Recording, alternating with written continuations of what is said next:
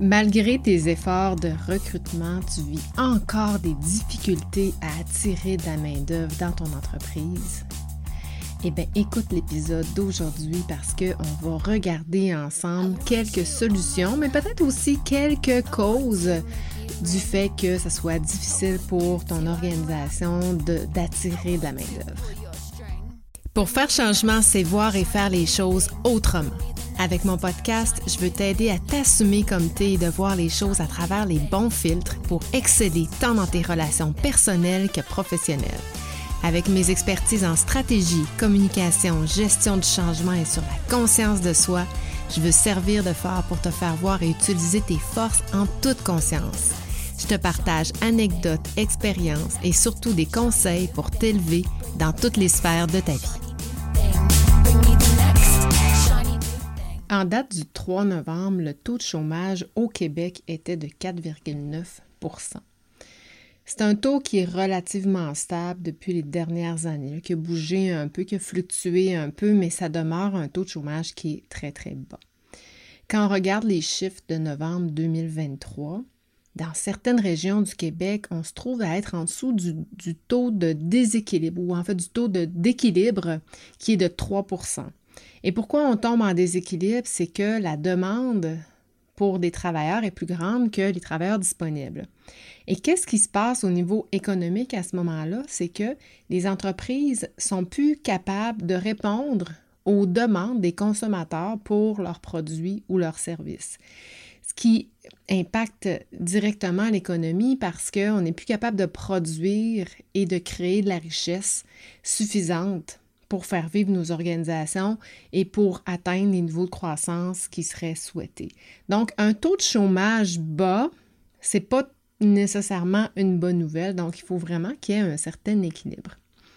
Donc, je te parle de ça parce que aujourd'hui, je veux te présenter des moyens, mais je veux aussi qu'on se réfère à l'environnement externe de nos organisations pour qu'on puisse prendre les bonnes décisions et appliquer les bonnes solutions et comprendre également pourquoi notre écosystème, pourquoi notre organisation a ce mal-là à attirer la main-d'œuvre. Et avant de te présenter quelques moyens ou quelques pistes de réflexion, j'aimerais quand même qu'on revienne sur la différence entre une pénurie et une rareté de main-d'œuvre parce que c'est pas toujours, ça veut pas toujours la même chose. On utilise beaucoup le terme pénurie, mais euh, puis on le voit dans les articles de journaux, euh, Journal des affaires, Journal de Québec, on parle de pénurie, mais ce n'est pas toujours nécessairement le cas. Donc, je pense que c'est important qu'on revienne à la bonne euh, terminologie, à la bonne définition des mots. Évidemment, dans les deux cas, c'est une problématique parce qu'on a de la misère à trouver quelqu'un pour combler son poste. Mais quand on est sur une pénurie de main-d'œuvre, c'est qu'on réfère à un manque qui est grave de ce qui est nécessaire à combler pour répondre à nos, euh, à nos attentes, à nos besoins. Et on est plus au bord de la catastrophe. C'est comme on n'est on est vraiment pas capable de trouver euh, la bonne personne, alors que quand on est dans la rareté, c'est un peu moins grave. Donc, euh, ça renvoie à quelque chose qui est difficile à trouver aussi, mais c'est un peu moins grave. Et dans la littérature, quand on parle de pénurie, on fait référence à une situation dans laquelle la demande en main-d'œuvre excède la disponibilité de la main-d'œuvre sur le marché.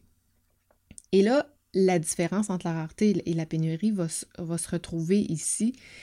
C'est que si je cherche quelqu'un depuis un certain nombre de temps, dans certains, certains auteurs vont dire deux trimestres, d'autres vont dire trois trimestres, mais peu importe, disons deux trimestres, et que j'offre les mêmes conditions que le marché, là, je peux commencer à parler de pénurie. Par contre, si mes conditions de travail sont en dessous du marché et que les candidats ne veulent pas venir travailler chez nous, on ne peut pas parler de pénurie, on va parler d'une rareté de main-d'œuvre. C'est un peu la différence. On parle aussi de pénurie ou de pénurie des compétences quand les employeurs n'arrivent pas à recruter de la main-d'œuvre qualifiée dans une profession donnée ou encore à payer les employés au salaire du marché. Et malheureusement, comme toute offre et demande, une pénurie de main-d'œuvre va souvent occasionner une hausse des salaires. Mon expression qui dit on stretch la, masse salariale. Euh, ben, ça va créer un autre déséquilibre quelque part parce que, évidemment, si je veux répondre aux attentes du marché et que j'élève les salaires pour ces personnes-là, inévitablement, je vais, tomber en, en, déséquilibre avec mes autres employés et la plupart des entreprises euh, qui se respectent vont réévaluer également les employés qui sont à l'intérieur parce qu'il va se créer un déséquilibre. Pas longtemps après, les gens vont, vont réaliser ça. Et on va créer d'autres problèmes, d'autres départs, etc., de la démotivation, etc., etc. On distingue deux types de pénuries. Soit la pénurie dite quantitative, qui renvoie au manque de personnel qui possède les compétences, les compétences normales pour exécuter euh, mon poste, et la pénurie qui est qualitative, qui concerne, elle, le manque de compétences particulières recherchées par l'employeur. Et pourquoi on parle de, pénurie plutôt de main-d'œuvre en 2023 à l'aube de 2024? Ben, on le sait depuis plusieurs années, c'est la, la, démographie actuelle, hein, c'est la pyramide inversée. Donc, il y a eu beaucoup de départs à la retraite et moins de gens formés pour les remplacer.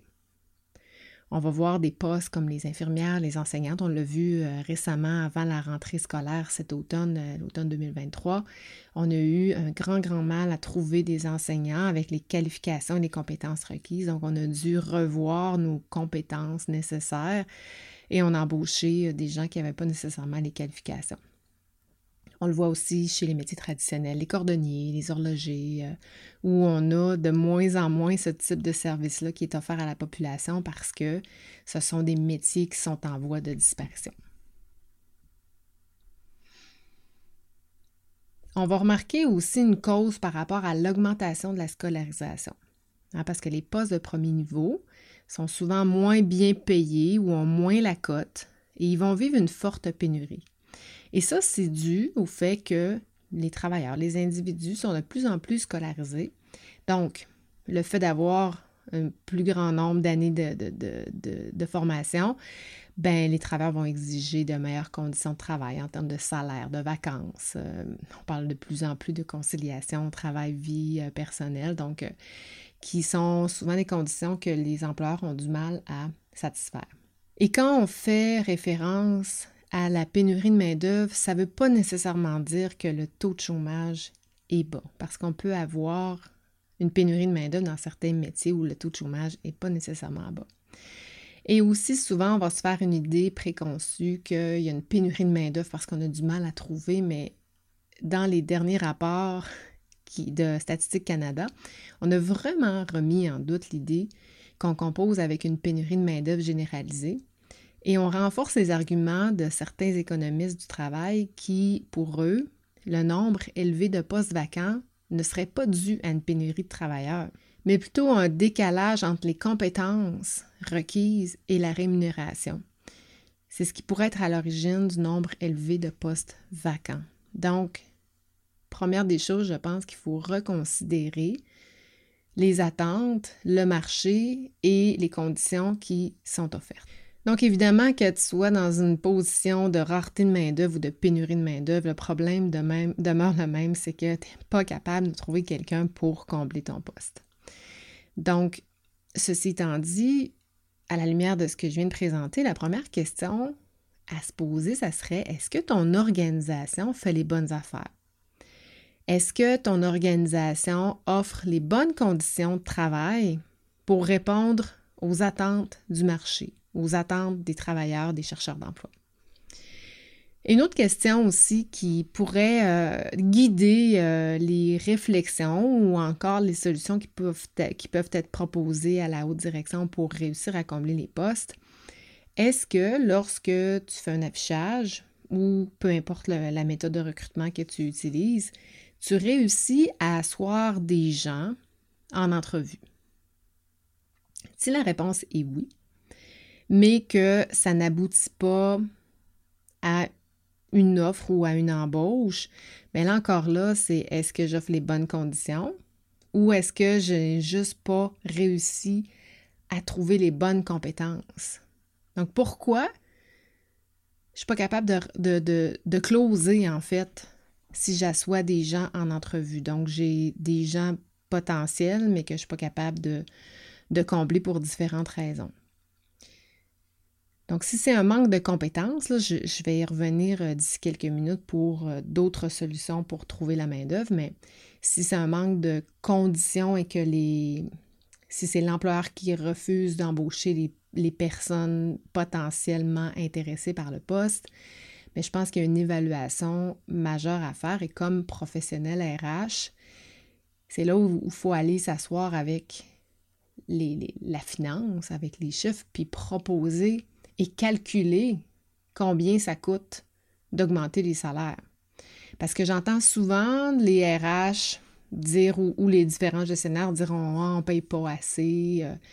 mais quand on ne connaît pas l'impact d'une hausse salariale sur la profitabilité de l'entreprise, mais on ne peut pas être pris nécessairement au sérieux, puis on ne peut pas reprocher à l'entreprise de ne pas offrir les bonnes conditions.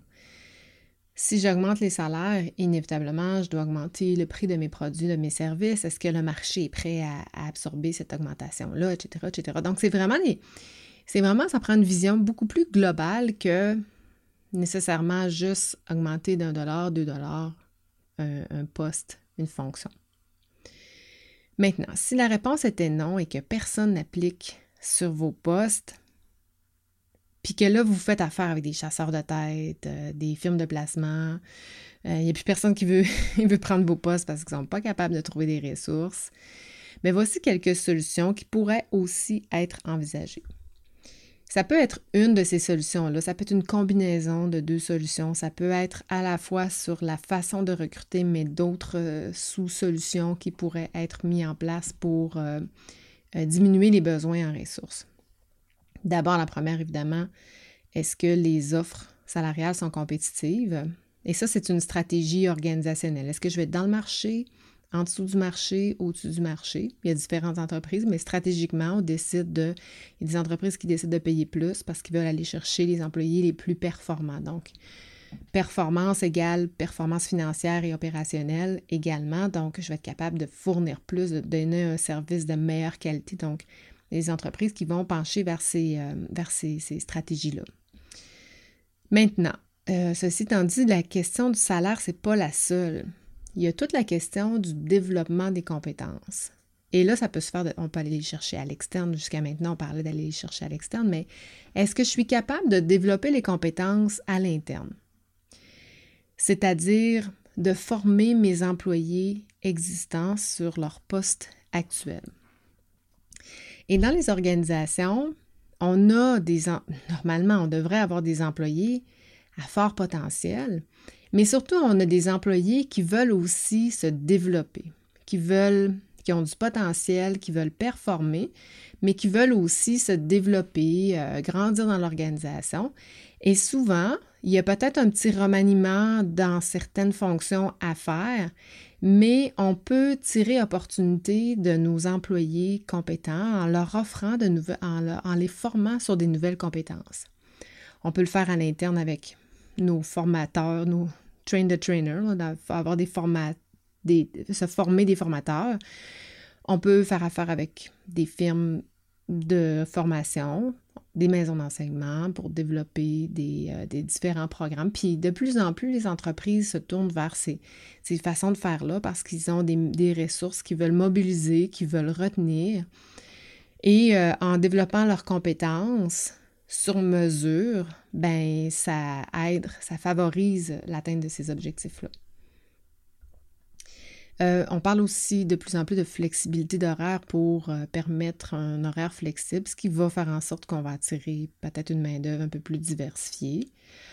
Euh, diversifier ses sources de recrutement aussi, parce qu'on peut on peut faire un recrutement très traditionnel, c'est-à-dire affiché sur les différentes plateformes de, de recrutement, que ce soit LinkedIn ou toutes les autres, les Jobilico, Job, Jobboom, etc. Il y en a tout plein de.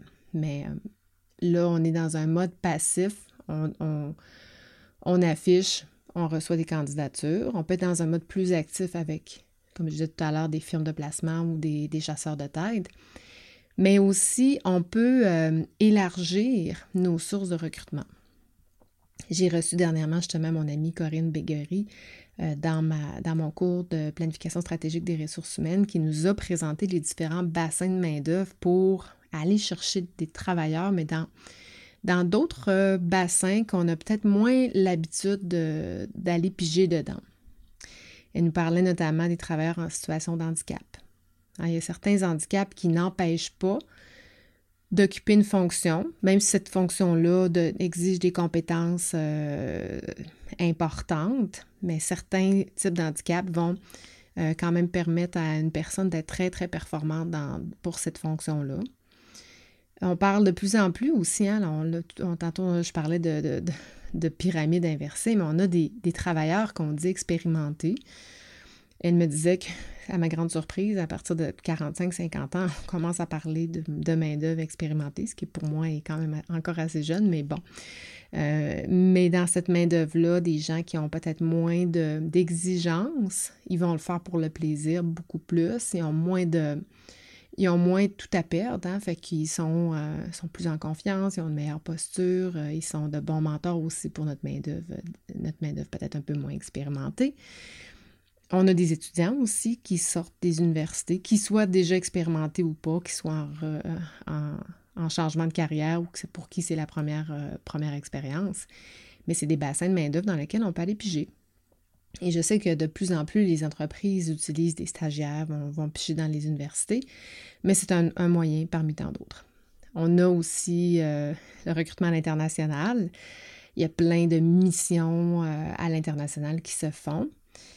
Mais évidemment, il faut comprendre, puis je trouvais euh, Corinne très pertinente là-dessus, que ça amène une complexité, ça demande un investissement, il faut faire affaire avec le légal, des avocats, ça prend du temps avant d'avoir quelqu'un qui est assis sur euh, la chaise de notre fonction, ça peut prendre jusqu'à un an, puis des fois plus. Si on est chanceux, ça, ça prend un peu moins de temps, mais elle me disait qu'il y a déjà des travailleurs étrangers qui sont ici et prêts ici, quand je dis ici, je parle au Québec, est prêt à occuper des fonctions et qui, ont déjà les compétences. Et pour ça, bien évidemment, il y a tout plein de firmes. Là, je ne vais pas toutes nommer les firmes, puis je pense que ça va faire un petit peu une recherche Google pour les trouver. Je ne les connais pas tous non plus, mais des firmes, des, organisations qui vont aider euh, justement ces travailleurs-là à, intégrer le marché du travail. Donc, on sauve tout le processus, les coûts de faire euh, arriver quelqu'un, etc., etc. Évidemment, il y a dans notre méthodologie aussi et dans euh, notre marketing, parce qu'on euh, peut faire des recrutements très traditionnels, mais pas se démarquer à travers le lot des, chercheurs de, travailleurs, en fait, des entreprises qui cherchent de la main-d'œuvre de miser sur des programmes spécifiques pour attirer des talents, sur du marketing RH, euh, utiliser vos employés comme ambassadeurs. Euh, quand j'étais chez, euh, chez Edify, firme dans les, essais non destructifs ici à Québec, belle, belle entreprise florissante ici à Québec, on avait des primes de référencement, mais au-delà de la prime, les gens étaient tellement fiers de travailler pour l'organisation que je pense presque 100% des travailleurs qu'on recrutait au niveau des opérations étaient des références des employés. Donc, euh, quand un employé réfère, ben, c'est sûr qu'il va référer quelqu'un en qui il a confiance. Et euh, bien souvent, on va aller chercher une belle qualité de la main-d'œuvre parce que les gens ne veulent pas mettre leur nom. S'ils n'ont pas confiance en la personne, ils ne vont juste pas la référer. Donc, euh, ça faisait des super beaux recrutements, des, beaux mix, des beaux maillages, parce que les employés étaient à même de bien comprendre les besoins et de bien vendre aussi le, poste, la fonction. Toujours euh, chez Edify, une autre solution, ça serait de valoriser les métiers, ce qu'Edify faisait vraiment bien, parce que il y a certains métiers qui, sont, essentiels à l'économie, mais qui sont, délaissés. Et euh, chez, Edify, on embauchait, au lieu d'embaucher des journaliers, dans le fond, euh, et de vendre un poste de journalier, ben, on allait chercher des fonctions, des, métiers plus traditionnels, comme des horlogers, des bijoutiers, qui avaient une certaine forme de dextérité fine pour exécuter la tâche, monter le gainage, les fils, avec, euh, une bonne vue, une facilité, une, capacité de lire les plans. Donc, ces métiers-là, on allait chercher dans, dans, des bassins où les métiers étaient plus rares, mais on avait un potentiel d'aller développer des, compétences qui étaient déjà là, mais transférables à nos opérations. Donc, voici quelques solutions. Donc, euh, le but est, pour certaines entreprises, ça va être bon, d'autres moins bon, mais je pense que de se repositionner, de se re-questionner, de, réanalyser ces, solutions-là, ça peut être bon, de mixer tout ça. Et euh, maintenant, si on sort des solutions au niveau du recrutement plus technique, euh, peut-être que ça se peut que si je suis dans une pénurie ou que je n'ai plus les compétences euh, pour occuper certaines fonctions, ben ça se pourrait que l'organisation soit rendue à investir dans des nouvelles technologies, dans de l'automatisation, dans la robotisation. On le voit de plus en plus. Moi, j'ai fait j'ai fait le regroupement des groupes conseils agricoles euh, ici dans le Grand Chaudière-Appalaches. Et pour avoir rencontré les entrepreneurs agricoles, plusieurs avaient, ont beaucoup de mal à recruter de la main-d'œuvre. Alors, ils se retournent vers des investissements dans, dans leur technologie pour contrer ces besoins-là et aussi s'éviter en toute transparence, ils étaient, euh, qui m'ont confié, mais s'éviter de faire de la gestion des ressources humaines qui parfois peut être difficile parce qu'on est dans des conditions de travail qui sont parfois exigeantes. Donc, euh, les employés euh, qui sont non apparentés, pour certains, c'était plus difficile. Donc, la gestion humaine était plus, plus difficile pour certains, donc ils préféraient. Et ça répondait, ça, ça venait solutionner toutes leurs problématiques. Donc, euh, c'était des investissements sur le court terme qui étaient importants, mais quand on les amortit sur plusieurs années, ben, au bout du compte, on arrive, puis après quelques années, euh, on commence à faire des profits, à dégager des profits, puis à, dégager, euh, à, surmonter les investissements, en fait, qu'on a, a dû avoir il y a, quelques années. Il y a aussi tout à l'heure, euh, je l'ai abordé euh, un peu aussi, mais ça se peut aussi que l'image, soit de votre entreprise ou de votre industrie, soit à revoir. Travailler sur l'image de l'entreprise pour la rendre plus attractive, surtout dans des secteurs qui souffrent d'une image négative. Et je me souviens quand euh, les dernières années où j'étais à l'université, là, euh, j'allais, euh, je voyais dans les campus, soit dans les salles de bain, dans les abribus, dans les restaurants, on voyait ça dans les journaux. L'Ordre des comptables, on fait une grosse promotion pour redorer l'image des comptables parce qu'il y avait cette, cette réputation-là de l'image conservatrice des comptables à Bobrun. Fait qu'ils ont vraiment redoré l'image en mettant des jeunes cool qui avaient euh, de l'énergie, qui étaient dynamiques, euh, des hommes, ben, des jeunes hommes, des jeunes femmes, pour redorer cette image-là. Et ça a très, très, très bien fonctionné parce que euh, ils ont réussi à attirer des nouvelles candidatures pour venir étudier dans, dans ce type de formation-là et de répondre aux besoins des entreprises qui avaient du mal à trouver des comptables pour remplacer leurs comptables qui partaient à la retraite, notamment. Donc, pour résumer tout ça, il y a probablement d'autres, euh, d'autres stratégies aussi, d'autres solutions. Si euh, tu en as proposé, n'hésite pas à m'écrire pour me dire hey, nous, on a fait ça, ça a super bien fonctionné, etc. etc. Et pourquoi j'ai décidé de parler de ce sujet-là, c'est que suite à mon sondage, c'est vraiment un élément qui est ressorti beaucoup, c'est-à-dire attirer la main-d'œuvre, la pénurie de la main-d'œuvre, et euh, ça me préoccupe de savoir que les entreprises, euh, malgré des situations économiques euh, difficiles, malgré plusieurs entreprises qui ont fait des mises à pied massives, malgré que pour certaines entreprises c'est difficile, pour d'autres, la difficulté vient du manque de main-d'œuvre. On voit des, des corps de travail qui sont fermés.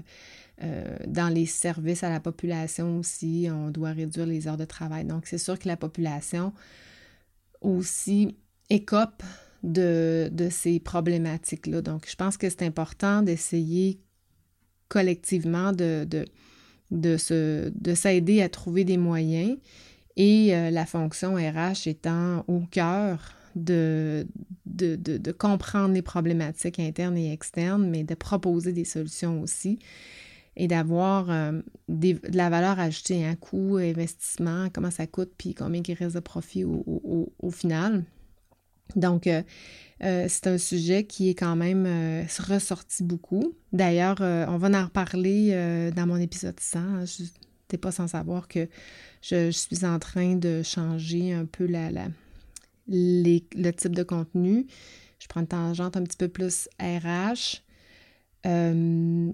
Je vais en parler à l'épisode 100 de cette, nouvelle tendance-là avec euh, le nom, tout ça, mais je vais aussi inviter des gens qui vont nous parler d'exemples concrets euh, de choses, de solutions qui ont mis en place et qui ont super bien fonctionné. Entre autres, euh, Annick Paradis de chez Logisco. Annick, qu'on voit beaucoup sur LinkedIn, qui nous a fait plein de petites vidéos, qui est très précurseur dans son organisation, justement, pour euh, miser sur l'attraction, la mobilisation, le bien-être des employés. Donc, une personnalité que je trouve très dynamique, euh, que j'ai déjà reçue, que je reçois à nouveau pour euh, cet épisode spécial-là.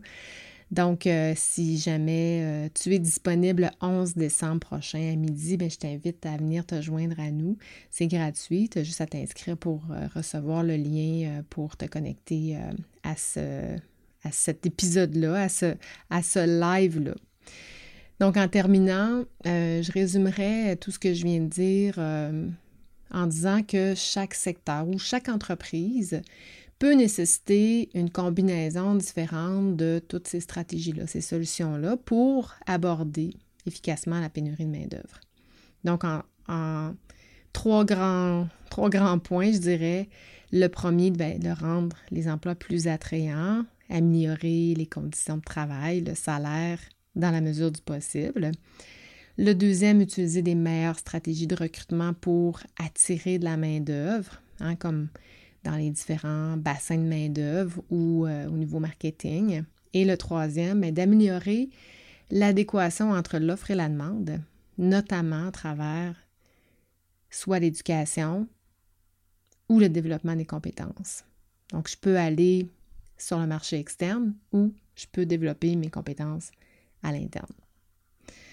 Donc voilà, c'est tout pour moi aujourd'hui. Merci d'être resté jusqu'ici. Euh, pas si tu as des commentaires, si tu as des questions, ça me fait toujours plaisir euh, d'y répondre.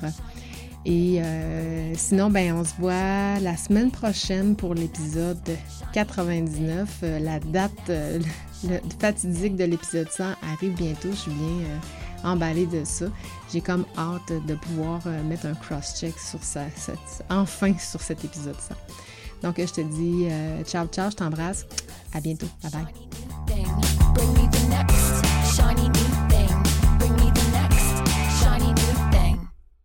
Merci encore à toi d'écouter pour faire changement semaine après semaine. Si tu es rendu jusqu'ici, c'est probablement parce que tu apprécies pour faire changement. Le cas échéant, si tu veux supporter mon podcast, la meilleure façon, c'est de me laisser un témoignage sur Apple Podcast ou encore sur la plateforme que tu utilises. Va dans la barre de recherche pour trouver Pour faire changement. Une fois que tu m'as trouvé, clique sur S'abonner. Ensuite, descends tout en bas jusqu'à la section Notes et avis. À partir de là, ben, si tu aimes mon podcast, laisse-moi 5 étoiles et rédige-moi un avis. Dis-moi pourquoi tu écoutes le podcast puis comment ça a un impact pour toi. Un gros merci d'avance d'avoir pris le temps. C'est grâce à toi que je continue à enregistrer tous mes épisodes semaine après semaine. Bring me the next shiny new thing. Bienvenue dans mon univers.